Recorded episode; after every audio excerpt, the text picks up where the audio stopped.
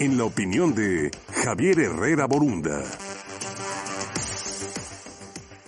Querido Javier, muy buenos días, ¿cómo estás? Adelante con tu opinión, por favor. Buenos días, Luis, gusto saludarte como cada jueves. No hay plazo que no se cumpla ni fecha que no llegue. Así lo marca el canon y así se celebró este martes las elecciones presidenciales en Estados Unidos. En este espacio ya les habíamos vaticinado que habría demora en el conteo. Más de 100 millones de estadounidenses optaron por enviar anticipadamente vía correo postal sus votos. A esta hora, todo indica que Joe Biden se alzará con la victoria. Ganó estados complejos que Hillary Clinton hace cuatro años no había podido ganar como lo son Arizona y Michigan. Sin embargo, nuevamente las encuestas se equivocaron. La gran mayoría de ellas decían que la victoria de Biden iba a ser por más de 10 puntos porcentuales y la realidad es que fue una contienda muy cerrada, tan cerrada que oficialmente no se puede declarar un ganador aún. Recordemos que para declarar un candidato triunfador no es necesario ganar el voto popular, requiere ganar el voto del colegio electoral. Cada estado tiene un cierto número de votos en el colegio electoral y el candidato que gana ese estado se lleva la totalidad de los votos electorales. De tal suerte que este supermartes había 538 votos estatales en disputa el candidato que alcance 270 de ellos se convierte en presidente. Fiel a su talante, Trump está cuestionando la limpieza de la elección.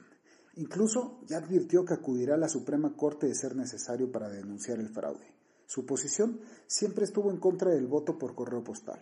Fue preparando el camino para esa impugnación, por lo cual no dudo que ya tenga preparada la argumentación para presentar denuncias correspondientes.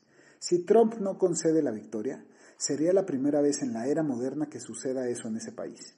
Y aunque jurídicamente no lo pueda probar, no hay que olvidar que casi la mitad del país votó por él y sembrar esa duda entre sus fieles seguidores generará una crisis de legitimidad para Biden. Además, que el Senado se perfila tenga una mayoría republicana, lo que generará un contrapeso importante para él.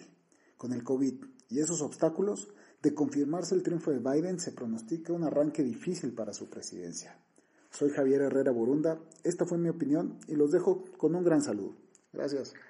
Gracias Javier, por supuesto muy muy puntual, muy asertivo este análisis y sobre todo pues muy ad hoc porque ese es el tema, la pregunta, ¿cómo es posible que la gente siga en Estados Unidos votando por Donald Trump y Donald Trump atreviéndose a decir que siendo la mitad de la población la que vota por él, le están robando con un fraude. La verdad, deslegitimar el posible triunfo del que sea no es abonar a la construcción de una correcta democracia. Eso allá y acá, en cualquier lado.